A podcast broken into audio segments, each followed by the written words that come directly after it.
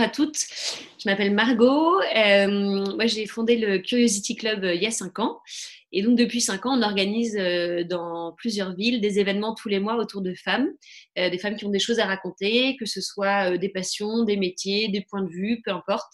Nous, notre, nous, notre dada, c'est la curiosité et c'est donc de s'intéresser à tout pour avoir cette ouverture d'esprit sur le monde qui permet de, de, mieux se comprendre et de mieux vivre ensemble et puis d'être plus intelligent, plus, plus cultivé, de rencontrer plus de monde. Enfin voilà, les bénéfices de la curiosité sont illimités. Et c'est pour ça qu'on fait le parti, on prend le parti d'aborder absolument tous les sujets euh, au Curiosity Club. Ça continue à monter, vous êtes de plus en plus nombreuses. Euh, donc merci d'être là. Et donc, euh, comme on peut plus faire ce qu'on fait de mieux, c'est-à-dire savoir vous faire vous rencontrer en vrai, dans la vraie vie, on s'adapte comme tout le monde. Et du coup, on a lancé depuis la semaine dernière des euh, e-rendez-vous de curiosité, donc des rendez-vous de curiosité en ligne. Et euh, l'avantage que ça a, c'est aussi que nous, nos événements normalement ont lieu par ville et ça permet de mélanger euh, toutes nos communautés, que ce soit celles de Lyon, de Lille, de Rennes, de Toulouse, de Marseille, de Paris, de Milan, de Bruxelles. Donc, c'est assez sympa. Donc voilà pour le, voilà pour le principe. Euh, je rappelle, juste les, les, règles. Euh, on ne vous entend pas. Je vais, euh, c'est les, donc les intervenantes qu'on va entendre. Aujourd'hui, c'est Marie de branche de, du Curiosity Club Paris qui va interviewer Bettina et Fabienne. Donc c'est elle qui va mener la, la danse aujourd'hui. si vous voulez leur poser des questions, il y a un onglet questions juste en bas de votre écran. vous pouvez écrire vos questions. N'hésitez pas à les écrire dès le départ, dès qu'elles vous viennent, et on les traitera à la fin. Pour vous rappeler le timing, euh, c'est 30 euh, minutes à peu près d'interview et ensuite 30 minutes de questions-réponses. Et donc, euh, n'hésitez pas à poser vos questions dès qu'elles vous viennent et on les traitera à la fin. et puis, vous pouvez aussi vous parler sur le fil si vous voulez vous dire bonjour ou autre. N'hésitez pas. Voilà, donc je laisse la parole à Marie et je vous souhaite bah, une, bonne, une bonne conférence et puis, et, puis, et puis à très bientôt alors. Bonjour à toutes euh, à distance. Euh, donc, je suis Marie, je travaille au Curiosity Club de Paris. Euh, Aujourd'hui, on a choisi un sujet qui nous touche toutes en tant que femmes. Tôt ou tard, qu'on le décide ou que la société nous l'impose, on est amené à se poser la question d'avoir un enfant ou pas. Depuis 1967, la pilule est commercialisée en France. Depuis 1975, les, Français sont, les Françaises ont le droit d'avorter elles peuvent donc programmer leur grossesse, contrôler le nombre et le moment pour avoir des enfants. Il est toujours admis, il est aussi admis qu'elles puissent avoir des enfants de pères différents. Et pourtant, on ne conçoit toujours pas qu'elles puissent se soustraire à la grossesse, qu'elles puissent ne pas avoir d'enfants, et encore moins qu'elles puissent ne pas en vouloir. Comme si le désir d'enfanter était une évidence naturelle, innée. Donc, sans être féministe ou antinataliste, Bettina euh, se dit child free. Donc, child free, c'est un terme qui a vu le jour euh, dans les années 60 aux États-Unis et qui a été utilisé par la National Organization for Non-Parents, qui milite pour le droit à ne pas enfanter. À 28 ans, du coup, Bettina souhaite faire passer un message qui est celui d'être libre de choisir d'avoir un enfant ou non. Et on va avoir aussi Fabienne en, en exclu, qui arrive, euh, voilà, qui, va venir, euh, qui a 25 ans de plus et qui répondra en écho avec son regard de l'après. Donc, euh, qu'en est-il 25 ans plus tard? Est-ce qu'on regrette ou pas de ne pas en avoir eu? Euh, donc, je propose rapidement que vous vous présentiez euh, chacune après l'autre. Donc, Bettina euh, va, va, prendre la parole. donc, voilà, qui êtes-vous? Bonjour à toutes, merci beaucoup. Euh, donc voilà, effectivement, je m'appelle Bettina, donc j'ai 28 ans et en fait, je traite un petit peu de la question de la maternité du désir de ne pas être mère sur les réseaux sociaux, notamment sur Instagram. Et j'ai publié un essai en fait euh, à ce sujet l'année dernière aux éditions Spinel pour parler euh, bah, des diverses raisons pour lesquelles on peut ne pas vouloir être mère aujourd'hui et aussi bah, pour répondre un petit peu à toutes les réactions souvent virulentes qu'il y a quand on exprime ce choix. Donc c'est pour ça que ça me tenait à cœur d'en parler aujourd'hui. Et Fabienne? Oui, bonjour à toutes. Ben, moi, je suis ravie de venir euh, en, renfort de Bettina aujourd'hui pour parler euh, de, ce qui se passe après. Parce que Bettina, on pourrait lui dire euh, que c'est une position qu'elle a à 28 ans et qu'elle pourrait ne peut-être pas tenir 25 ou 30 ans plus tard. Et mmh. donc, moi, je suis là pour vous dire qu'à 54 ans, on peut avoir la même position sur le sujet et qu'on peut être une femme heureuse et épanouie et réussir sa vie sans enfant. Génial, merci beaucoup à toutes les deux. Euh, Bettina, du coup, est-ce que tu peux nous dire pourquoi tu ne veux pas d'enfant? Alors, je dirais qu'il y a trois, quatre raisons principales que je vais essayer de résumer rapidement. Euh, premièrement, et je dirais que c'est la première, c'est celle qui est la plus importante, c'est qu'en fait, j'en ai jamais ressenti ni l'envie ni le besoin. Et je pense que c'est la seule limite qu'il faudrait, euh, bah, qu'il faudrait mettre en avant, qui est la plus légitime. C'est-à-dire que moi, depuis que j'ai 13, 14 ans, c'est-à-dire que depuis que je suis, euh, que mon corps commence à être en âge de pouvoir procréer, on va dire, euh, j'ai jamais ressenti l'envie d'être mère. C'est pas quelque chose qui m'interpelle, qui m'intéresse. Euh, mais c'est vrai qu'en plus de ça, il y a d'autres combats, on va dire entre guillemets, qui s'ajoutent, qui vont être notamment des préoccupations écologiques et aussi une dimension féministe, c'est-à-dire de réappropriation de son corps qui ne va pas forcément passer que par la maternité. Et il y a aussi un autre élément, je pense qu'on l'abordera un petit peu plus tard, mais qui est aussi lié à une peur en fait euh, d'être mère, de l'acte en fait en soi de la grossesse et de l'accouchement, euh, qui du coup bah, m'effraie un petit peu, je dois dire. Mais c'est vraiment la dernière, euh, la dernière raison, je pense. Et on apprend aux femmes qu'une part de leur réussite professionnelle, personnelle pardon, dépend de leur capacité à fonder une famille et avec la gestion opérationnelle et émotionnelle que cela comporte. Euh, Fabienne, euh, est-ce que tu souhaiterais réagir à ça? Ben, Je rejoins complètement Bettina et, je dirais même que pour le coup, il y a 30 ans, euh, cette croyance était encore plus vraie et encore plus forte. le corps social mettait encore plus de pression sur les femmes qui ne, ne, faisaient pas d'enfants. Et, et, la vraie question, c'est justement de se dire, est-ce qu'on en a envie? Moi, j'ai beaucoup d'amis qui m'ont dit un jour, j'ai eu l'envie viscérale, euh, hormonale, tripale d'être enceinte. Voilà, j'ai eu envie de, faire un enfant. On a aussi des gens qui font des enfants euh, par, euh, par croyances éducatives, religieuses, etc. La vraie question, c'est quelle, quelle, envie on a et le rapport qu'on a effectivement à son corps et est-ce qu'on est propriétaire de son corps. À partir du moment où on considère qu'on en est propriétaire, on doit choisir si on le fait, si on ne le fait pas, si on en a envie, si on n'a pas envie. En l'occurrence, moi, je n'avais pas de conviction sur le sujet. Euh, j'étais très occupée à faire des tas d'autres choses. Voilà, tout simplement. Super. Merci Fabienne. Euh, donc Bettina, euh, déjà, pourquoi tu as voulu incarner ce, ce sujet finalement? Qu'est-ce qui a fait que tu en es arrivée à écrire un livre? Alors, ça s'est fait assez naturellement. C'est vrai que moi, de base, je suis quelqu'un qui est ce qu'on peut qualifier de grande gueule, si on veut, même si j'aime pas trop ce terme. Mais en tout cas, je suis quelqu'un qui aime beaucoup débattre, partager, transmettre en fait des choses, euh, des points de vue par rapport à des lectures, par rapport à des études que j'ai faites, etc. Et euh, l'idée d'écrire un livre, c'est venu euh, d'un moment de ma vie où en fait, donc j'ai ouvert une, c'est anecdotique, mais j'ai ouvert une chambre d'hôte au Guatemala avec mon mari. Et c'est vrai qu'on a eu beaucoup de moments euh, de non-activité, on ne faisait pas grand-chose. Et en fait, on était dans un cadre très propice à la créativité. Et moi, l'écriture, ça a toujours été quelque chose qui m'a beaucoup euh, intéressée, que j'ai toujours pratiqué à titre personnel. Et en fait, au fur et à mesure, depuis que je me suis mariée, je me suis rendu compte qu'il y avait une vraie pression sociale mise sur les femmes par rapport à, bah, au fait de fonder une famille. Et en fait, quand je me suis mariée, on m'a dit, mais en fait, pourquoi, enfin, c'est quoi la suite logique? Bah, C'est celle de faire un enfant. Et moi, comme je me suis rendu compte que ben, j'en voulais toujours pas et qu'a priori ça pouvait poser problème à certaines personnes, ben, j'ai juste commencé à mettre sur le papier en fait euh, tout ce qui me passait par la tête et après j'ai articulé ça vraiment euh, de manière plus structurée avec euh, ben, en, essayant de catégoriser toutes les, les raisons possibles parce que dans mon livre, je parle de moi, mais je parle aussi de 16 autres personnes, 16 autres témoignages, euh, pour bah, du coup mettre en mots un petit peu euh, cette envie. Euh, parce que c'est vrai que dans le milieu francophone, on n'en parle pas beaucoup. dans le milieu anglo-saxon, beaucoup plus. Il y a beaucoup de livres là-dessus, mais pas trop en France, donc j'ai eu envie de, de faire ça. Super. Fabienne, tu es mariée aussi. quelle incidence cela a eu dans ton couple? Et est-ce que le fait de ne pas avoir d'enfant fait moins de toi une femme? Alors oui, je suis mariée depuis plus de 20 ans euh, avec le même homme euh, et, tout va très bien, merci. Euh, la, première, chose, c'est que la, pression, elle vient essentiellement du corps social. C'est-à-dire que si nous, on ne se posait même pas la question, on s'est rencontrés un petit peu tard, on avait déjà 32 ans, on ne s'est pas posé la question, on était occupé à voyager, on était occupé à faire du parachutisme, à passer notre monitorat de plongée. voilà, enfin bon, on, on, on ne se posait pas la question en fait. C'était pas, euh, c'est plus euh, la visite annuelle chez le gynécologue puisqu'on est entre femmes où un jour euh, le monsieur vous dit, le monsieur en blouse blanche vous dit, vous savez madame, il va falloir y penser parce que le temps tourne. Donc vous avez cette espèce de rappel là qui vient et vous dites tiens au fait, je me suis pas, finalement je me suis pas posé la question. Donc, la vraie question quand on est en couple, je pense, marié ou pas d'ailleurs, mais quand on vit avec quelqu'un, c'est d'être d'accord sur le sujet. C'est de se dire, euh, parce que s'il y en a un qui a plus envie que l'autre, euh, parce qu'il y a des hommes qui ont follement envie d'être pères aussi. On parle des mères, mais il y a des hommes qui ont follement envie d'être pères.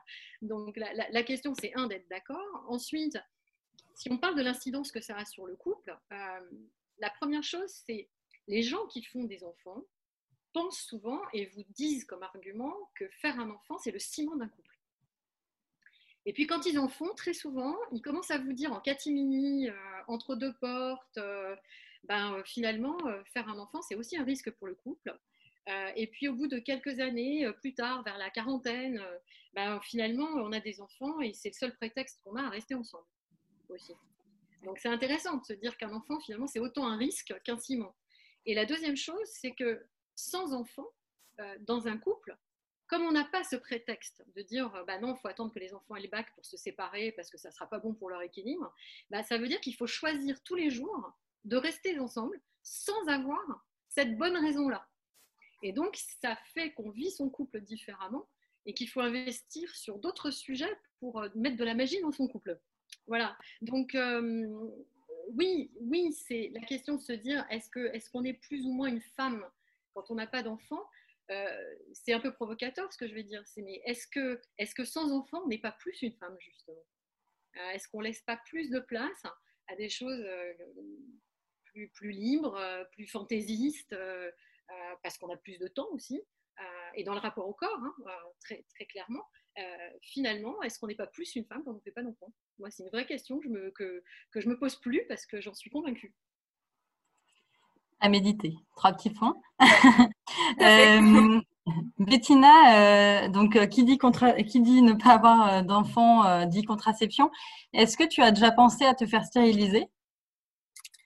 Alors oui, bah, c'est vrai que c'est une question qui revient du coup souvent. Moi, honnêtement, le, la stérilisation féminine, donc qui est pour la majorité des cas la ligature des trompes, moi je l'ai découvert il y a un an ou deux, j'en avais jamais entendu parler parce que c'est pas non plus un sujet qui est euh, qui est vraiment très euh, familier, que ce soit dans le milieu médical, on nous en parle que très rarement. Je pense qu'il faut faire la demande pour qu'on nous en parle. Et en fait, dans mon cas, moi, j'ai pas eu à y penser parce que quand j'ai rencontré mon mari, donc euh, on s'est rencontrés quand on habitait tous les deux en Thaïlande. Et en fait, trois semaines après notre rencontre, on a parlé très très vite en fait de des enfants. Et on, on était tous les deux d'accord sur le fait qu'on ne voulait pas en avoir. Et en fait, mon mari, euh, ça faisait, il a vécu dans beaucoup de pays anglo-saxons. Et ça a son importance parce qu'il m'a parlé en fait du fait qu'il voulait faire une vasectomie. Euh, et c'est vrai que moi, je prenais plus de contraception parce que j'avais testé la pilule, ça ne me convenait pas. Je, l'ai prise pendant 8 ans et ça n'allait pas. Un implant non plus, le stérilet, c'était l'horreur. Donc j'ai un peu laissé tomber. Et quand il m'a parlé de ça, ben, je me suis dit que c'était une très bonne solution pour nous, puisqu'à priori, on avait envie de construire quelque chose euh, sur le long terme. Et en fait, c'est vrai que cette question de stérilisation, elle est assez intéressante à évoquer, encore une fois, dans le milieu francophone, parce que c'est quelque chose qui est pas, du tout abordé et presque vu comme tabou. Alors qu'en fait, lui, euh, son point de vue, donc il est français aussi, mais il m'a dit, bah moi j'ai vécu aux États-Unis, en Australie, et là-bas ça se fait, euh, ça se fait très bien en fait. Et c'est vrai que du coup, il y a quelques chiffres qui parlent d'eux-mêmes, c'est qu'il y a 0,3% euh, d'hommes qui ont fait une vasectomie en France, alors qu'au Canada, ça va être 37, aux États-Unis, pardon, ça va être 37%, au Royaume-Uni, c'est 22% des Anglais qui y ont recours. Alors, pas forcément parce qu'ils veulent pas d'enfants, mais euh, après en avoir eu un ou deux, parce qu'ils se disent, bon, là, on n'en veut plus en tant que couple. Et c'est vrai que, voilà, c'est quand même quelque chose qui est, assez tabou en France. Et pourtant, si on regarde un petit peu les études euh, à l'échelle euh, planétaire, et eh ben, la stérilisation féminine, c'est la contraception qui est le plus utilisée au monde. Alors qu'en France, il n'y a que 4%, je crois, des Françaises qui ont eu recours dans leur vie. Donc euh, voilà, c'est vrai que ça en fait intéressant, mais euh, moi clairement, j'ai la chance de ne pas y penser parce que je suis en couple avec bah, un homme qui euh, du coup ne peut plus faire d'enfant. Mais clairement, je me poserai la question si toutefois je ne devais plus être avec lui à l'avenir ou si j'avais envie de m'assurer moi aussi de ne pas faire d'enfant, j'y penserais peut-être. Ouais. ok. Il, est intéressant de rappeler que le mouvement Child Free, ça reste un micro-phénomène en, France. Seulement 5% des Français sont concernés. Euh, et euh, cette proportion, elle reste stable finalement depuis 30 ans. Donc, qu'est-ce qui est intéressant là, c'est de voir euh, comment la, c'est plutôt la manière dont la société va réagir face à ces personnes qui est intéressante et qui est riche d'enseignements. Et là, on arrive justement au fameux jugement, à la pression sociale, la pression familiale. J'imagine que Bettina et Fabienne, mais on va commencer par Bettina, vous avez pas mal d'anecdotes sur la manière dont les gens réagissent quand vous en parlez et, la manière d'en parler est, assez intéressante. Bah oui, c'est clair que euh, moi, c'est vraiment plein de petites anecdotes et des petites phrases en fait qui peuvent paraître anodines. Mais en fait, quand tu commences à dire, euh, ben, moi, je ne me vois pas avec des enfants, on te dit forcément, d'un point de vue un petit peu léger, oh mais tu vas changer d'avis, oh mais tu es encore jeune. Et là du coup Fabienne pourra appuyer mon propos. mais euh, mais voilà, c'est oh mais parce que tu n'as pas rencontré la bonne personne alors même que je suis mariée, on m'a quand même dit ça. euh, et c'est vrai que voilà, enfin titre anecdotique, je crois que la première fois que ça m'a un petit peu surpris, euh, j'étais dans un bar avec une copine et euh, on parlait bah, de ce sujet forcément. Et en fait, il y a le un, groupe d'amis qui était à la table d'à côté et le, un des hommes s'est retourné et m'a dit Ah, mais franchement, je suis désolée pour vous, j'espère que bah, vous allez changer d'avis parce que moi, je viens d'être père et c'est la plus belle chose qui vient de m'arriver, etc. Et euh, bah, ce genre d'anecdote, j'en ai deux, trois autres, hein, donc à chaque fois dans des milieux sociaux, on va dire, avec des personnes que je connais pas. Et c'est vrai que moi, c'est, j'ai remarqué qu'en fait, la pression, elle venait pas du tout de mon entourage proche, parce que, ben, comme on les connaît plus, on a l'occasion de parler, on a l'occasion bah, de s'expliquer aussi de manière bienveillante et d'essayer de poser un peu les choses, mais plutôt d'un point de vue extérieur. Et que, en fait, je me suis rendu compte que les gens retranscrivent juste leur vision de la vie et leur envie propre au monde. Et que comme la maternité, la parentalité, euh, c'est quelque chose d'acquis pour tous, euh, un passage obligé, ben, c'est vrai que les gens se posent même pas la question. Et quand toi, tu viens leur dire, ben, en fait, moi, j'en veux pas, euh, c'est comme si, enfin, je, fais souvent ce parallèle, c'est comme si tu disais à quelqu'un que le rouge, en fait, c'était le bleu, et ça, ça, modifie toute leur manière en fait de voir la vie et ça pose beaucoup de questions en fait d'où le fait qu'il faut en parler juste pour ouvrir en fait le champ de bah, des possibilités de, montrer qu'il y, y, a plein de chemins de vie possibles et que chacun devrait être libre de son choix Donc, euh, Bettina, on te dit souvent que tu vas changer d'avis puisque tu es jeune. Fabienne, euh, toi, est-ce que, à ton âge, comment les gens abordent le sujet? C'est peut-être un peu plus sensible, il y a peut-être un peu plus de, de gêne. Euh, bah, comment ça se passe de ton côté? Je suis ravie d'avoir tenu bon, en fait. Parce qu'effectivement, Bettina a raison, on entend des choses plus ou moins affreuses et plus ou moins agressives d'ailleurs. Hein. Il y a des positions très, très agressives. Les gens vous disent que vous êtes égoïste, que vous ne pensez qu'à vous. Alors, je ne sais pas si quand on fait des enfants, sans même savoir si on pourra les élever, euh, ni dans quel monde on les jette, euh, je ne sais pas si on n'est pas égoïste aussi, en tout cas, au moins autant. Euh, donc, vous entendez que vous êtes égoïste, vous entendez que vous vieillirez seul, comme si les enfants devaient s'occuper absolument de leurs parents. Euh, alors, si on fait des enfants pour qu'ils s'occupent de nous, c'est un peu inquiétant, je trouve. Euh, on entend aussi des choses du genre euh, tu ne seras pas, tu ne seras pas une vraie femme, tu n'auras pas réalisé toute ta féminité. Donc, la pression est forte et mine de rien, tenir le coup, c'est pas évident parce qu'il y a une espèce de mise au banc quand même de la société et il faut être bien aligné quand même pour se dire je cède pas à cette pression sans compter euh, les, parents et les beaux-parents qui ont envie d'être grand-père ou grand-mère, euh, etc. Donc oui, ça pèse, ça c'est sûr. Euh, l'autre sujet, c'est la différence, la, façon de s'appréhender différemment selon que vous assumez de dire je n'en ai pas voulu ou je je n'en, bah ai pas eu. Quand vous dites j'en ai pas eu, les gens vous disent oh ma pauvre.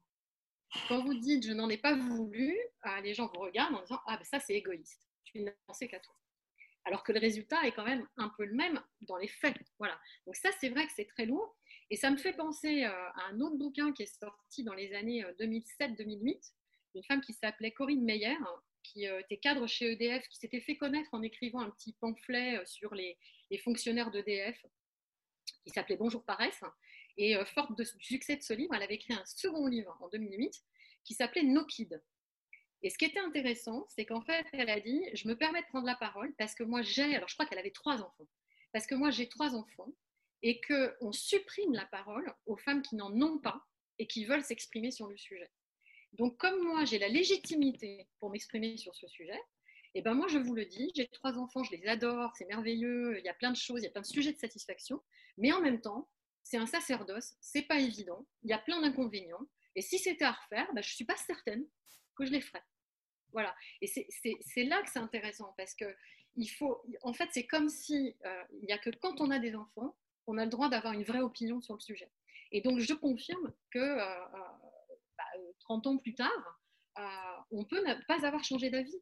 J'ai pas de regrets. C'est une décision dont je me félicite souvent même pour dire, avec mon mari, souvent on se regarde en disant, bah, finalement, on a de la chance de ne pas avoir d'enfant. ce qui peut paraître curieux, mais, mais, c'est vrai, on le vit comme ça. On peut aussi le vivre presque comme un bonheur. sauf que nous, on ne fait pas de prosélytisme. C'est-à-dire les gens qui ont des enfants veulent que vous en ayez, que vous en ayez aussi. Nous, on n'en a pas, mais on n'oblige personne à faire comme nous. Génial.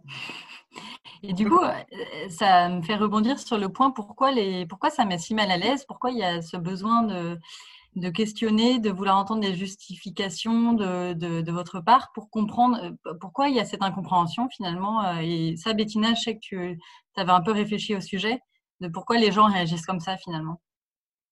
Bah, c'est un peu lié à ce qu'on disait tout à l'heure. Je pense qu'en fait, c'est tellement ancré, c'est c'est quelque chose qui a été construit socialement depuis des dizaines et des dizaines d'années qu'en fait on se pose même plus la question et du coup le fait euh, ben, nous de, mettre les pieds dans le plat en, disant ben, en fait on a peut-être une autre vision des choses fait que beaucoup de personnes ben, sont amenées à se poser la question. Et c'est vrai que ça fait un peu peur parce que comme c'était quelque chose d'assez logique bon bah voilà c'est comme ça et c'est tout.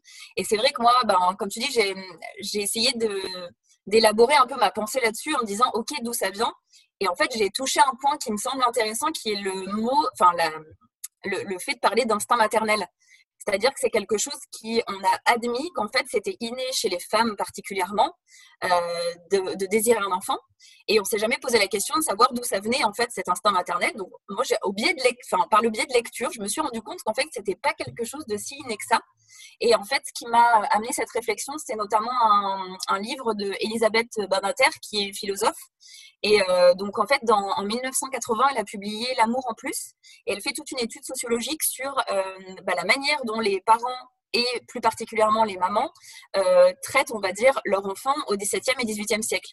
Donc, c'est-à-dire qu'elle parle en fait de euh, bah, la mise en nourrice dès que l'enfant naît, qu'il n'y a pas du tout de rapport physique euh, entre le bébé et sa mère, qu'il n'y a pas d'allaitement, ça ne se fait pas du tout, et qu'en fait, l'enfant est relégué à une tierce personne.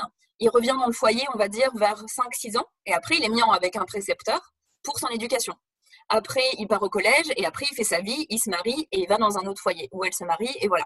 Et c'est vrai que du coup, il y a toute une, enfin, c'est assez intéressant de mettre ça en perspective avec notre manière de, bah, de gérer les enfants, de les choyer. On a maintenant un peu cette euh, culture de l'enfant roi qui est vraiment au centre du foyer, euh, qui doit, euh, bah, qui requiert toute l'attention des parents, quitte à ce que les parents se perdent un peu eux-mêmes, en tout cas se mettre de côté pour bah, adresser toute leur attention à l'enfant.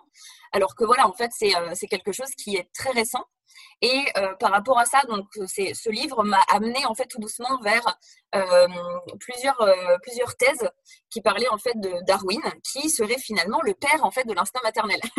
C'est-à-dire qu'en fait à partir du moment où il a commencé à faire ses études sur ben, les en comparant les primates et mammifères avec l'être humain, ben, il s'est rendu compte qu'il y avait cet instinct pour le coup animal des mamans de s'occuper des petits et en fait qui est lié à les odeurs en fait qui vont faire qu'elles reconnaissent leurs petits et qu'elles vont avoir envie de s'en occuper.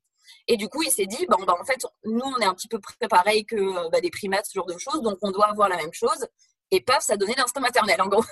je, schématise, mais euh, voilà, grosso modo, c'est ça. Et c'est vrai que, euh, du coup, je trouve que je remets pas en cause le fait que je pense que certaines femmes ont cette, cette envie, bah, comme le disait Fabienne au début, viscérale et qui vient des tripes, en fait, d'avoir envie d'un enfant. Mais je pense que le fait de parler d'instinct maternel, ça donne ce concept qui serait euh, originel pour toutes et inné chez toutes. Et là, je pense que c'est faux en fait. Donc euh, voilà, je trouve que c'est juste une, réflexion intéressante. Euh, dans les écrits que j'ai mentionnés, notamment Elisabeth Barater, elle est beaucoup critiquée aussi. Hein, donc c'est pas parole d'évangile, mais en tout cas c'est une, une piste de réflexion, on va dire. Merci Bettina.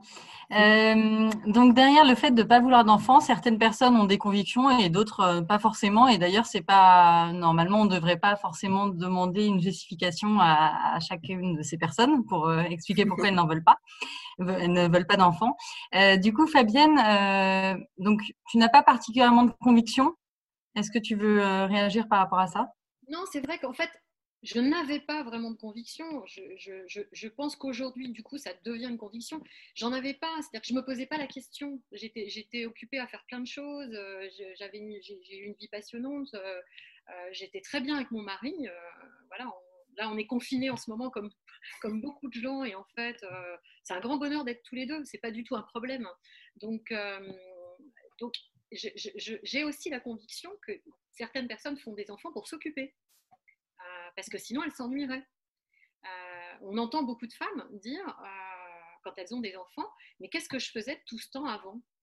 Voilà, oui, mais vraiment, il y a un rapport. Je pense que l'enfant change fondamentalement le rapport à l'espace et au temps. Ça, c'est quelque chose d'extrêmement différent. Et on, ne peut pas nier que quand on a des enfants et quand on n'en a pas, on n'a pas ce même rapport à l'espace et au temps.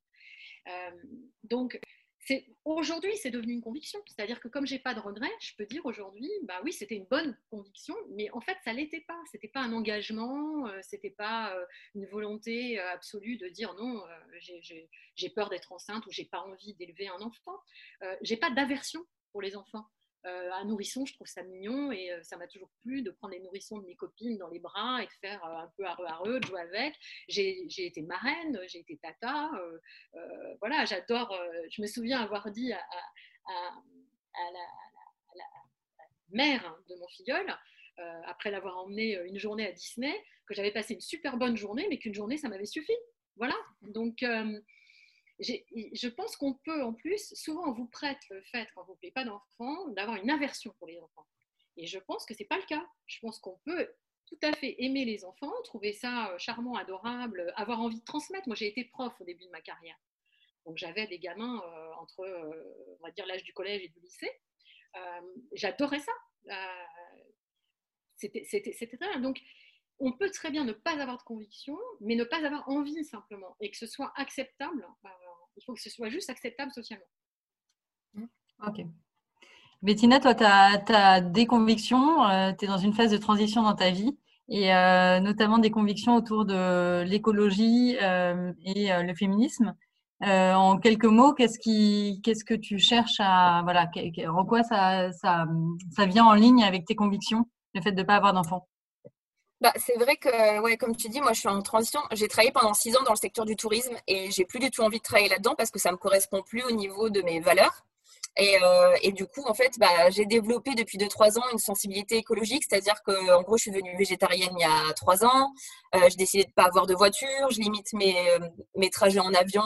J'étais grande voyageuse et maintenant je me suis limitée à un, un et demi, on va dire, par an.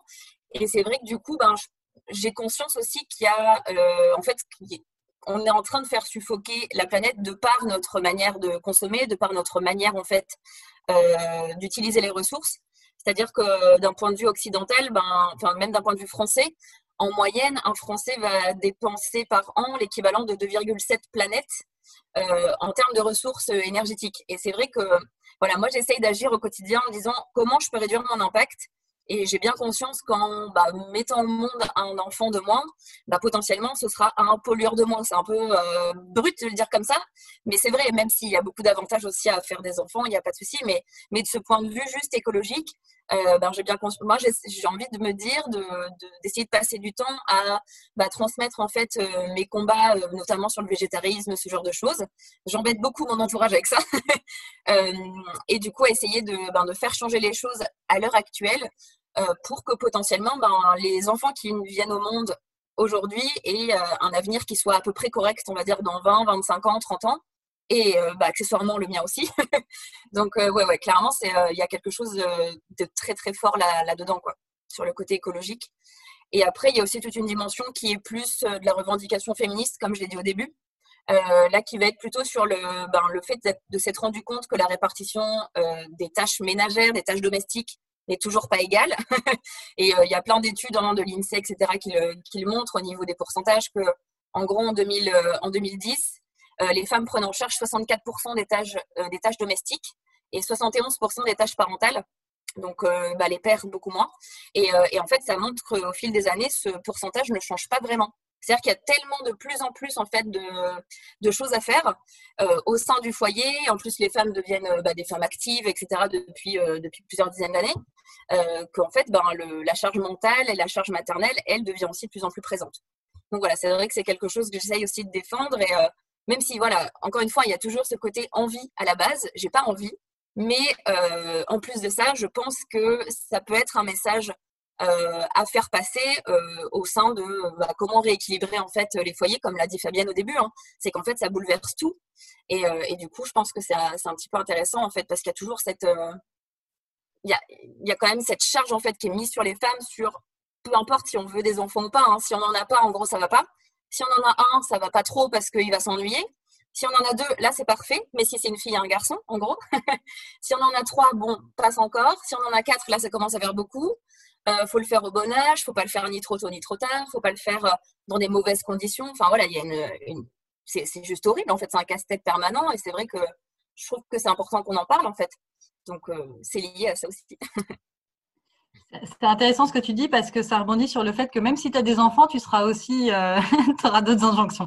Donc finalement, ah, c'est une, voilà, une manière aussi de, de mettre un frein à, cette injonction-là, en tout cas au niveau de la femme, euh, euh très vite. Alors qu'il y en a plein d'autres qui suivraient euh, le fait d'avoir un enfant. Et surtout de dire que c'est pas un combat de. C'est important de dire, on n'est pas là contre les, les, parents en fait. Il n'y a pas deux clans qui sont censés se former, de créer un communautarisme en mode il y a les child free d'un côté euh, qui sont mieux que vous, euh, vous parents. C'est pas du tout ça. C'est qu'on est tous dans le même panier, on est tous victimes d'injonctions, surtout en tant que femmes. Et euh, bah, idéalement, ce serait bien qu'on les déconstruise ensemble en fait.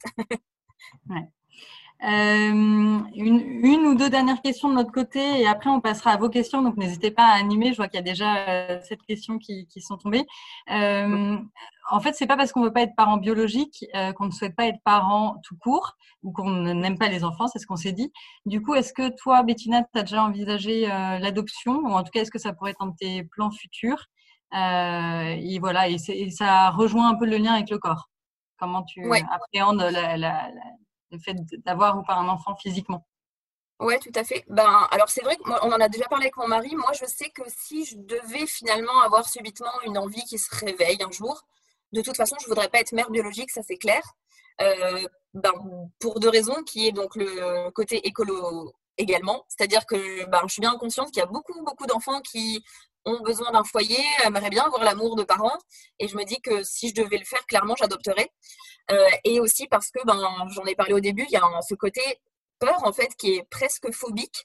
Et là, c'est en travaillant sur mon livre je me suis rendu compte qu'il y avait un mot pour ça qui est la tocophobie, donc qui est la peur en fait liée à euh, tout ce qui touche à la grossesse, à l'accouchement et la maternité. Et en fait, il y a deux types même de tocophobie. Donc ça touche toutes les femmes, hein, pas seulement celles qui ne veulent pas d'enfants. Euh, il y a la tocophobie euh, dite primaire qui touche donc les femmes qui elles n'ont pas d'enfants, qui ont jamais connu ce geste, ce fait d'accoucher, mais qui juste le fantasme d'une manière qui les effraie comme avoir peur euh, des araignées, on va dire. Et après, il y a la tocophobie secondaire aussi, qui va, être, euh, qui va toucher les femmes qui ont déjà eu des enfants, mais euh, chez qui, par exemple, ça s'est mal passé ou il y a eu un traumatisme en fait qui a été lié à une grossesse. Et c'est vrai que c'est quelque chose pareil. Moi, j'en avais pas du tout entendu parler avant, il y a deux ans, avant de commencer à travailler sur, sur mon livre. Et ça fait, ça fait du bien, je trouve, d'avoir des mots en fait concrets pour exprimer des choses que tu ressens et, et te dire, ouais, en fait, c'est légitime, quoi. Parce que du coup, tu as un mot pour, pour exprimer ça. Ok. Et Fabienne, tu as l'adoption? Bah, je, me suis toujours dit. Alors, moi, moi j'ai jamais. Euh, comme je m'étais pas beaucoup posé la question en fait d'avoir ou pas avoir d'enfants, il y a même eu des périodes où avec mon mari, on a laissé un peu sa chance à la nature.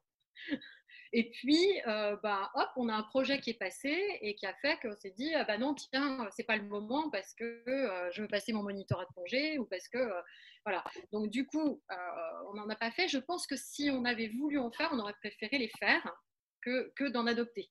Voilà. Je pense que c'est une bonne solution pour les gens qui ne peuvent pas, euh, clairement, euh, faire d'enfants, ça c'est sûr. Euh, ce que je me dis aussi, c'est que faire un enfant, c'est pas un acte anodin et la grossesse, c'est pas un acte anodin. je rejoins Bettina sur le fait que moi, je suis une grande sportive. L'idée de me dire que pendant plusieurs mois, je vais pas pouvoir faire ce que je veux, m'aurait de toute façon pas enchantée sans être dans ma phobie, mais ça m'aurait probablement pas du tout enchanté. Euh, ça, c'est une première chose. Mais il y a aussi le fait qu'on euh, parle très peu, parce que c'est assez tabou, mais euh, de, du nombre de femmes qui ont des séquelles après un accouchement, des séquelles plus ou moins graves. On ne parle pas de tout ça parce que c'est pas très agréable, c'est pas c'est pas c'est pas smart, c'est pas glamour, c'est pas sexy, euh, voilà. Euh, sans compter qu'effectivement c'est pas anodin non plus. Euh, Bettina disait tout à l'heure qu'il peut aussi y avoir des, situations très difficiles. Moi j'ai une amie qui est morte en couche, hein, voilà. donc oui, je pense qu'il faut drôlement avoir envie pour en faire en fait. Voilà. C'est clair. ok. Donc merci beaucoup à vous deux. Euh, on passe un peu, on va répondre un peu aux questions que vous nous avez posées euh, la communauté sur le sur le groupe. Euh, merci parce qu'il y en a beaucoup. du coup, je, je galère. Non non, ça va bien se passer. Du coup, je vais prendre la question qui a été posée à deux endroits différents parce que je vois que cette personne a besoin qu'on lui réponde. donc c'est spectateur anonyme, on ne saura pas qui c'est. donc je lis ce qu'elle a écrit ou ce qu'il, ouais, ce qu'elle a écrit a priori. Les quatre raisons évoquées au début par Bettina me correspondent parfaitement. J'ai aussi une maladie qui impacte la gestion de mes émotions. C'est ma, cinquième raison. Dans ma famille, les personnes âgées comptent sur la présence de leur enfant en cas de maladie ou de besoin particulier. Il est vrai que c'est un sujet qui me questionne. La peur de se sentir isolé en prenant de l'âge, mais en même temps, on peut tout à fait être parent et isolé, ça existe. Qu'en pensez-vous et comment se préparer à cette situation? Euh, Donc, euh, le fait de, en fait, c'est vrai que le, fait d'être parent et isolé existe, c'est-à-dire on peut avoir des enfants et ne pas être euh, pour autant euh, euh, entouré. donc du coup, est-ce que vous avez réfléchi à votre avenir et au fait qu'effectivement, il y a quand même cette notion d'être isolé sans, les enfants? Mmh. Bettina ou Fabienne bah, c'est vrai que comme la personne le dit, je pense que le et Fabienne l'a mentionné un moment, c'est que c'est pas parce qu'on fait des enfants qu'ils vont forcément s'occuper de nous. Euh, je pense que faire des enfants pour avoir des attentes de n'importe quel type, c'est pas forcément une bonne raison. Euh, et je pense qu'il faut pas s'attendre à ça, même si ben voilà, c'est lié au fait qu'on est dans une société qui est aussi assez individualiste. Je pense que dans des, euh, des pays plus latins, enfin moi j'habitais au Guatemala, etc dire ça, ce serait hyper choquant parce qu'effectivement, quand on quand on a des parents, on s'en occupe et c'est comme ça. Chez nous, non. Euh, moi, de mon point de vue, alors c'est très utopiste. J'imagine une grande colocation avec tous mes amis. voilà. en gros, ou euh, on va dire une maison de retraite aménagée. Enfin, voilà, moi je suis un peu liée aussi à tout ce qui est éco-village, etc. Et à terme, c'est quelque chose qui m'intéresse de, vivre un peu en communauté, en ayant mon, chez-moi, on va dire, euh, privé, personnel, mais d'avoir aussi un lieu d'échange commun. Et du coup, c'est quelque chose que j'aimerais, euh, vers lequel j'aimerais tendre à l'avenir. Donc euh, voilà, je pense que si j'y arrive, en tout cas, la solitude ne se, posera pas. Mais bon, on verra. Fabienne, c'est bon, pas de réaction. Je vais, je vais passer à une question. Juste, juste c'est très drôle parce qu'on ne s'était pas parlé de ça avec Bettina avant. Et nous, nous qui nous approchons doucettement de l'âge de la retraite, euh, c'est exactement la solution à laquelle on a pensé. Euh, ah, ah, trop bien. finalement, choisir de qui on s'entoure euh, à la retraite, ça peut être très sympa. Et effectivement, cet esprit à la fois de communauté, pour des raisons, effectivement, j'allais dire d'équilibre écologique, mais aussi d'être en bonne compagnie.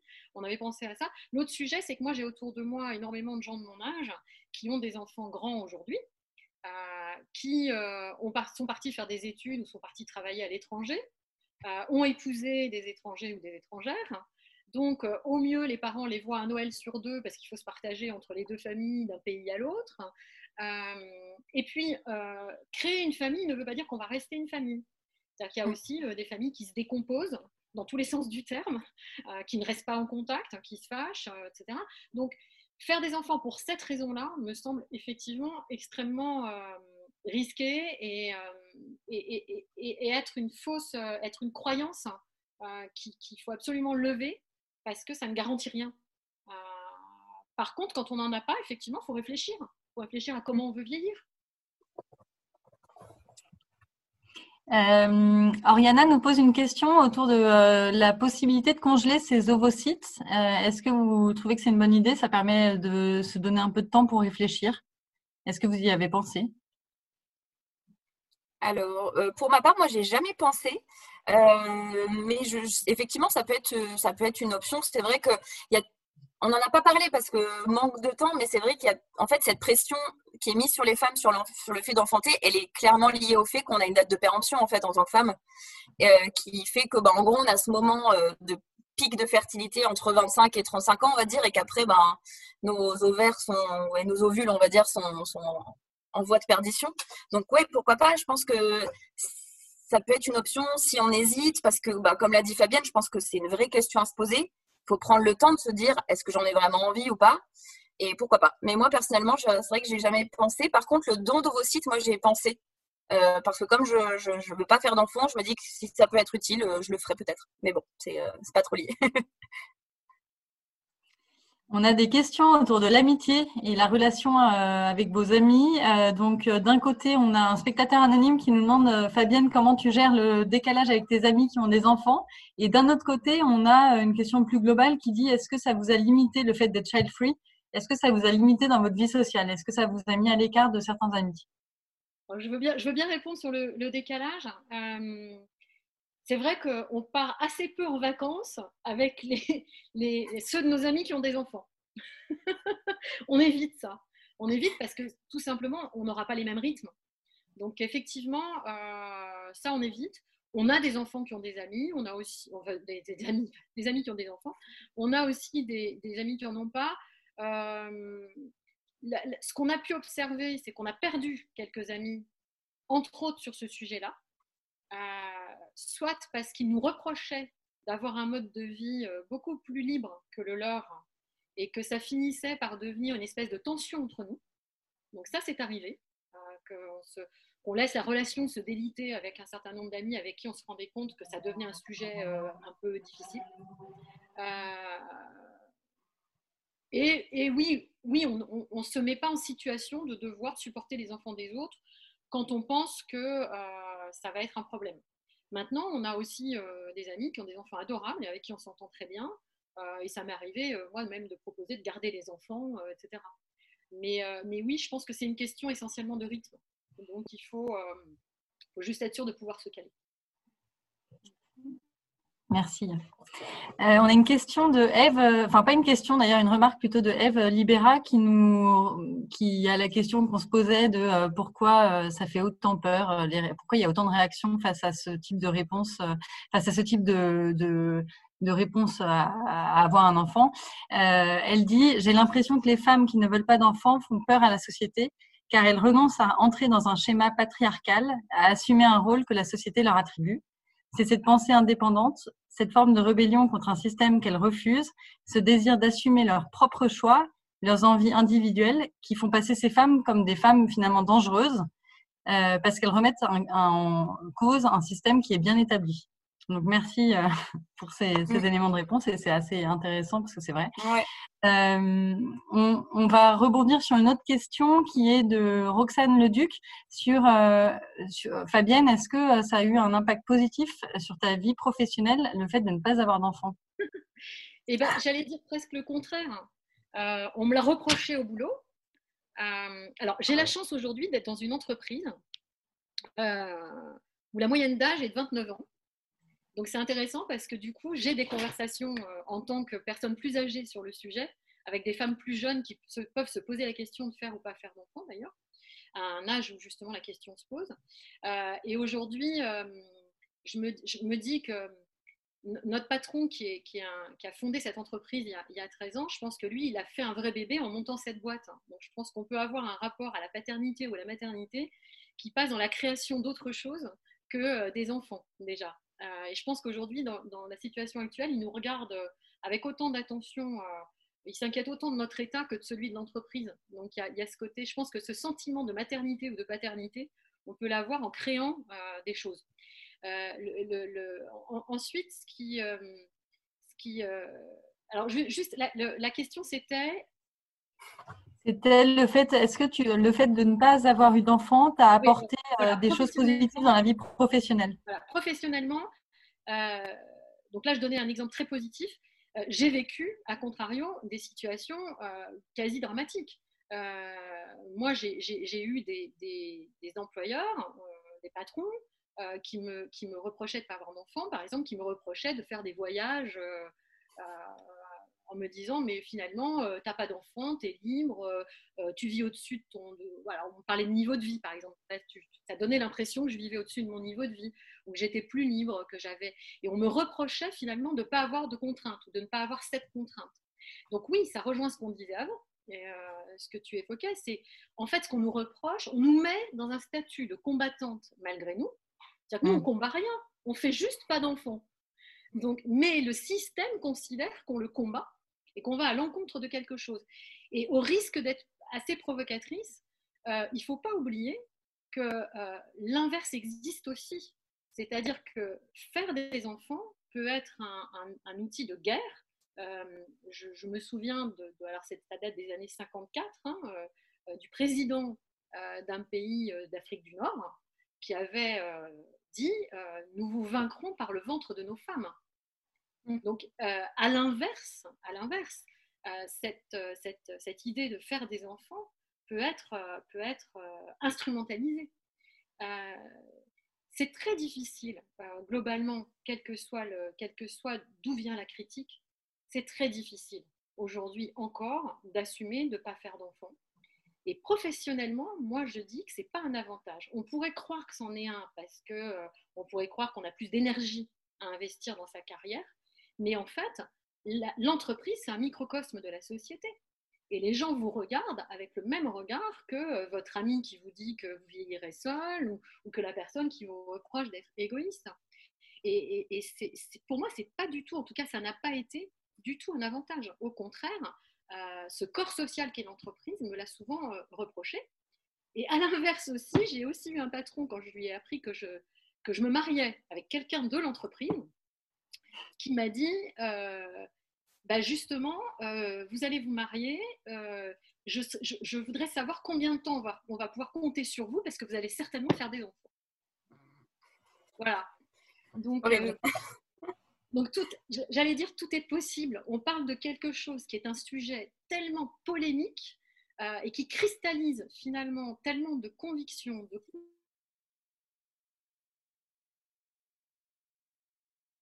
que c'est très serein sur le sujet. Donc, merci.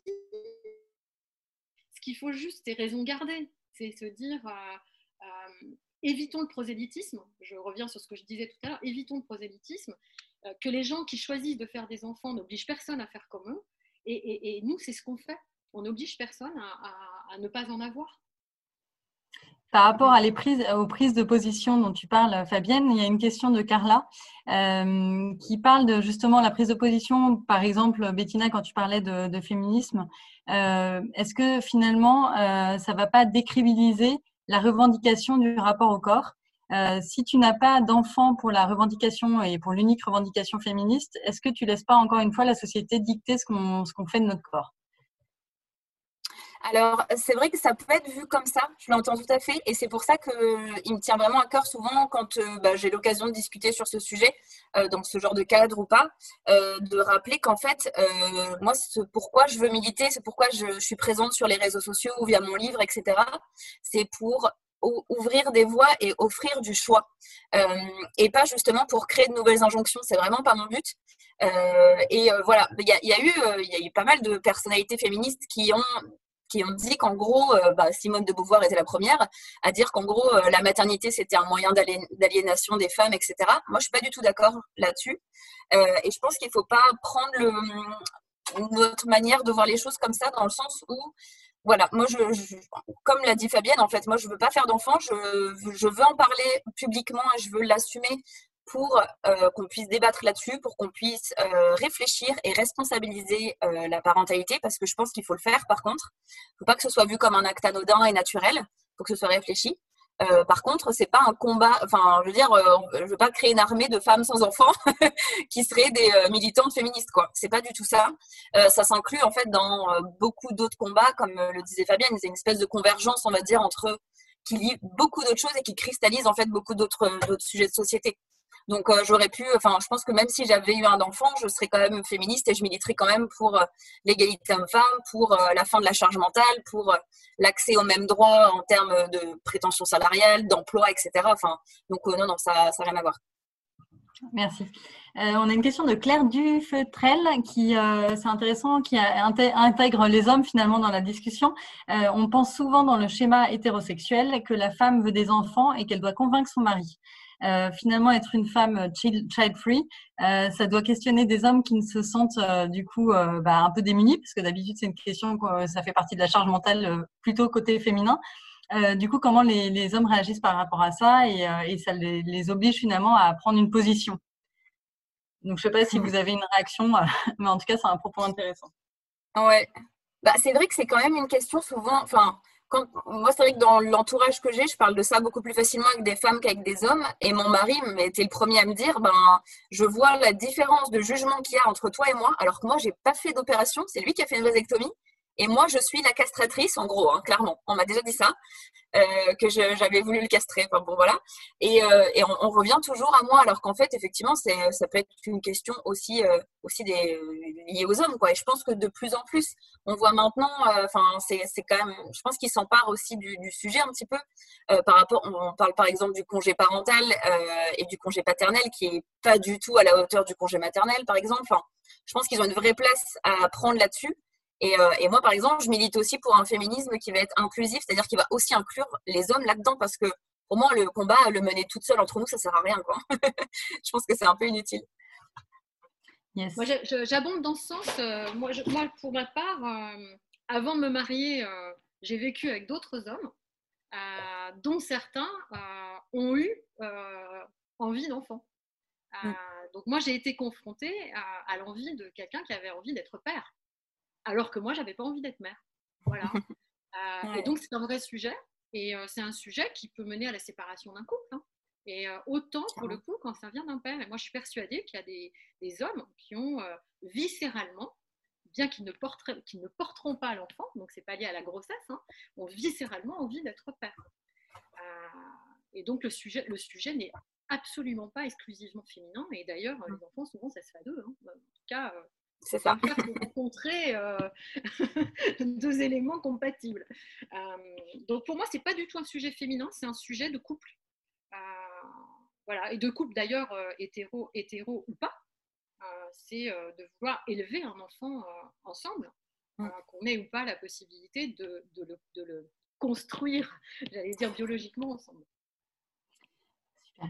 Antoinette pose la question si vous avez déjà eu des doutes ou remis en cause, euh, en question votre choix, parce que c'est logique de douter. Donc, est-ce que ça vous est déjà arrivé à l'une ou à l'autre?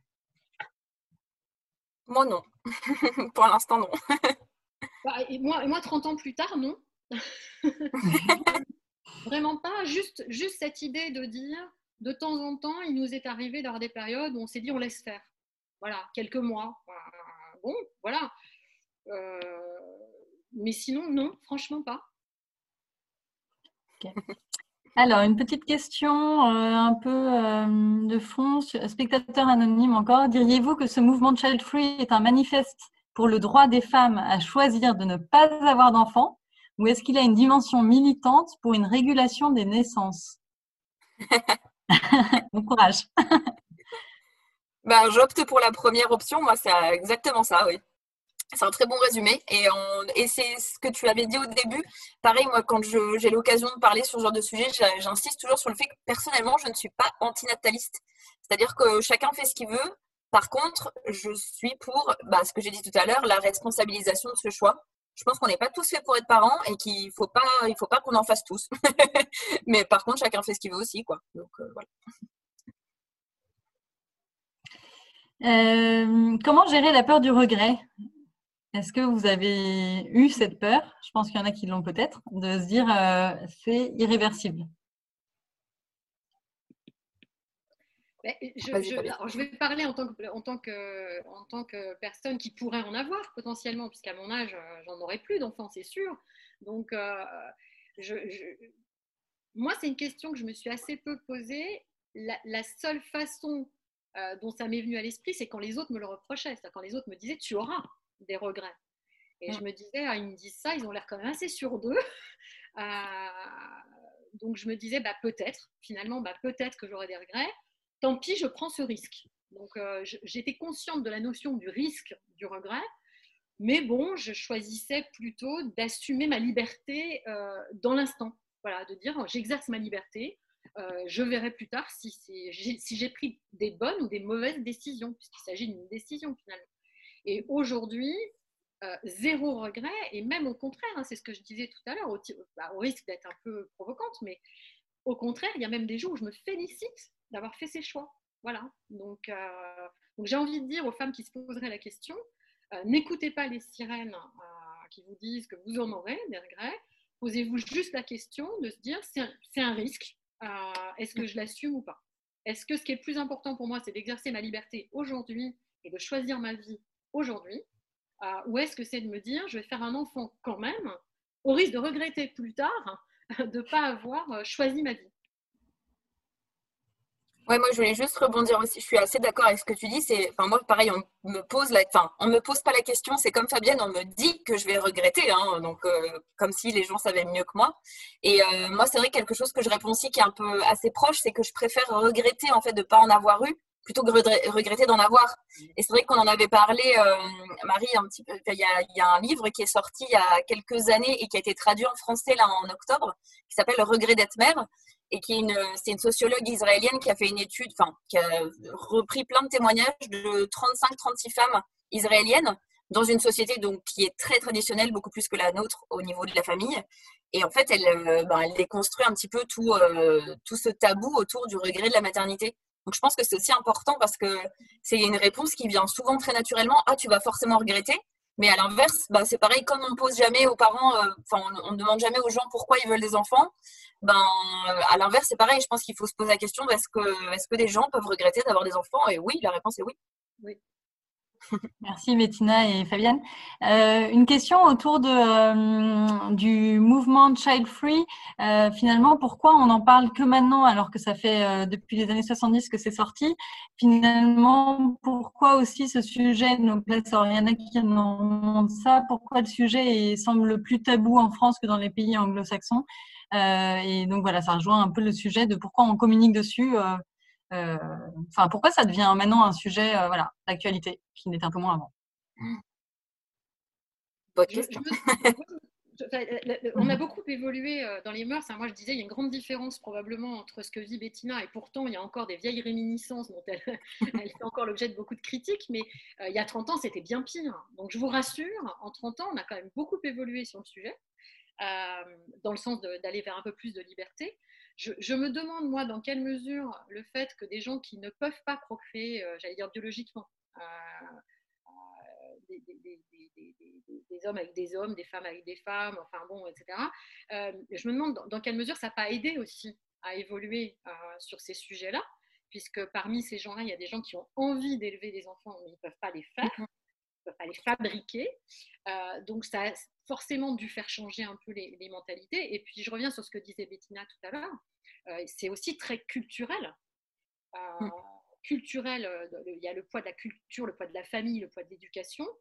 ça peut aussi être lié à la religion. Il y a quand même encore beaucoup le poids de la religion dans, beaucoup de pays, dans beaucoup de cultures. Donc, on n'est pas complètement, je pense, indépendant dans ces choix-là par rapport à l'environnement dans lequel on a grandi. donc, moi, j'ai beaucoup de moi, j'ai beaucoup de tendresse pour les gens qui se sentent obligés de faire des enfants. Euh, parce que je me dis, euh, effectivement, ils ont le risque, eux, d'avoir ce regret plus tard, euh, d'en avoir fait, et que ce ne soit pas un choix. Donc, il faut regarder ça. Je pense que ce qui la responsabilité qu'on a, quand, on, quand on est des grandes gueules, comme dit Bettina, comme elle disait tout à l'heure, la responsabilité qu'on a, c'est de dire attention aux croyances et levons les croyances qui n'ont plus de raison d'être. Voilà. Il y a des croyances qui ont des raisons d'être à des moments parce qu'elles nous protègent. Et puis il y a un moment où en fait elles ne nous protègent pas, elles nous aliènent. Voilà. Et donc euh, regardons ce qui nous aliène dans cette croyance qu'il faut faire des enfants pour réussir sa vie. Et soulevons, euh, souvent ces pans-là en acceptant de regarder en face ce que veut dire la notion de liberté et des, et des, choix, que, et des, choix, que ça, et des choix que ça impose. Il y a des avantages et des inconvénients dans les deux situations à avoir des enfants ou à pas en avoir. Moi, ce que je constate, c'est que de plus en plus, euh, les gens autour de moi qui en ont eu me disent, euh, tu sais, euh, si c'était à refaire, ben, je le ferais pas. Et, je trouve ça, et franchement, je trouve ça beaucoup plus triste que moi de me dire quelle aurait été ma vie si j'en avais eu un ou deux. Et du coup, une question de Marie, qu'est-ce que ça vous a apporté dans votre vie de ne pas en avoir justement des enfants? Qu'est-ce que ça, ça vous a apporté? Alors, euh, Fabienne, tu as peut-être plus de choses à dire. Après, Bettina, ça t'empêche pas d'avoir la parole. Ben, moi, j'ai envie de dire, si vous, si vous, voulez faire deux colonnes avec les avantages à en avoir, les avantages à pas en avoir, je pense qu'on peut remplir, remplir les colonnes exactement de la même façon. Je pense qu'il y a autant d'avantages ou d'inconvénients à avoir des enfants ou à pas en avoir. C'est juste qu'on ne fait pas du tout les mêmes choix. C'est juste qu'on ne va pas du tout vivre de la même façon. Euh, je prends le risque, euh, en n'ayant pas fait d'enfant, de vieillir peut-être plus seul. Je crois que c'est pas sûr, mais voilà. Euh, mais c'est un choix, c'est un risque. Par contre, quelqu'un qui a fait des enfants prend le risque de, faire face à des événements peut-être peut-être traumatisants ou, peut-être justement simplement au grand malheur de ne de, pas savoir devenir ami avec ses enfants, par exemple. Pense que pour les gens qui ont des enfants, ça peut être aussi un drame. Ça. Enfin, donc, il y a des avantages dans les deux colonnes. La, la, la, vraie question à se poser, c'est où est-ce que moi j'ai envie de me positionner et quels sont mes choix de vie? Euh, la seule chose, c'est que quand on est dans la colonne euh, je choisis de ne pas en faire, on nous reproche ces choix de vie. Et souvent, ça vient de gens qui en fait sont un peu jaloux de cette liberté. voilà. Donc ça aussi, c'est un vrai sujet qu'on n'aborde pas souvent, mais c'est qu'on on déclenche de l'agressivité qui n'est pas juste une agressivité de position euh, philosophique, euh, politique, etc., mais qui est souvent une forme d'envie qui ne, qui ne peut pas se dire parce que, parce que euh, comment on pourrait oser dire finalement je suis jaloux de toi parce que tu as plus de temps que moi, parce que tu as moins de contraintes que moi. c'est voilà, c'est quelque chose de difficile, de difficile à, verbaliser, mais que, que moi j'ai souvent, que j'ai souvent vu chez des gens même très proches. peut-être une dernière question, puis après on va se, quitter puisqu'on respecte euh, les timings qu'on avait prévus. Euh, du coup, de Marie, comment sait-on qu'on n'a pas envie d'avoir un enfant? Parce que finalement, c'est tellement dur avec tous les discours qu'on entend. Euh, enfin, finalement, parfois on se met à, plus savoir ce, qu'on veut nous et voilà. Donc, comment sait-on qu'on n'a pas envie d'en avoir? Moi, je pense que, bah, comme tu le dis, c'est que parfois il y a des personnes qui, qui hésitent et qui ne savent pas parce que ben, le poids de la société, le poids de la norme, on va dire, euh, et c'est difficile en fait de savoir ce qu'on veut. Et euh, pour moi, il n'y a pas trop de secret, c'est-à-dire qu'il faut apprendre à prendre du recul en fait sur soi-même, apprendre à se connaître. Moi, c'est-à-dire que je fais partie des personnes qui sont très en phase avec elles-mêmes. Enfin, j'ai une bonne estime de moi, j'ai pas de complexe, je suis quelqu'un qui est très euh, Enfin voilà, je m'aime bien. et en fait, j'ai appris à me connaître pour m'aimer en fait. Et cette phase en fait d'apprendre à réfléchir sur soi, consacrer du temps à soi-même, etc., bah, ça permet en fait de réfléchir à ce genre de questions et euh, bah, du coup de soulever des envies, donc qui peut être bah, l'envie de faire un enfant ou l'envie de ne pas en faire un tout simplement. Mais euh, ouais, ouais, je pense que c'est, il y a tellement, on est tellement baigné dans plein de choses très différentes, dans on a un flux d'informations qui est lié bah, du coup à des injonctions de toutes parts que c'est très difficile de, de savoir ce qu'on veut parfois. Hein. Clairement, je pense qu'il y a beaucoup de gens qui sont perdus. Ouais. Moi, je rejoins Bettina sur la question de l'honnêteté qu'on a vis-à-vis de soi-même. Mm. Euh, et de se dire, mais finalement, est-ce que j'en ai envie? Est-ce que j'en ai besoin? Euh, Est-ce que c'est quelque chose dont j'ai besoin dans ma vie? Est-ce que j'ai besoin de ça dans ma vie pour remplir quelque chose? Ou est-ce que j'ai déjà du plein dans ma vie et, que du coup, il y a moins de place pour ça Ça, c'est la première question. Et à titre d'expérience purement personnelle, moi, je pense que je l'ai vraiment su que ça serait non, voilà, que j'avais pas envie, quand, euh, quand, euh, quand c'est le gynéco qui m'a dit, euh, vous savez, là, l'heure tourne. Et donc là, maintenant, ça va. Il faut vraiment vous poser la question, parce qu'après, vous n'aurez pas le choix. Et donc là, c'est devenu un choix. De dire, bon, bah, ok, l'heure tourne, l'envie, elle m'est toujours pas venue. Et ben, comme je fais confiance à mes envies, à ce que je suis, à ma liberté, et que je suis honnête avec moi, l'envie, elle n'est pas là, le besoin, il n'est pas là, et ben, ok, j'assume que je ne le fais pas. Voilà. Merci. Bon, bah, je pense qu'on va clore notre talk. Euh, merci à Fabienne, merci à Bettina. Vous avez apporté une conversation super, euh, un échange très riche. Euh, et grâce à vous, on a pu se poser des questions de fond qui sont quand même des questions nécessaires. et ça sert à ça le Curiosity Club, sans faire de la pub. Euh, merci à tous pour votre écoute. Euh, donc, sachez que pendant toute la période du confinement, il y aura des talks tous les mercredis à 18h. Et normalement, vous recevrez du coup le thème du prochain talk euh, demain par newsletter. Donc, n'hésitez pas à rebondir, à vous inscrire. Et puis, si vous avez d'autres réactions, à, commenter, à, réagir sur Instagram et sur Facebook. merci beaucoup à vous deux. En tout cas, c'était. Ah ouais, merci aussi. C'était super chouette. à, très bientôt dans la vraie vie. Tout à fait. Merci. Merci à toutes. Merci.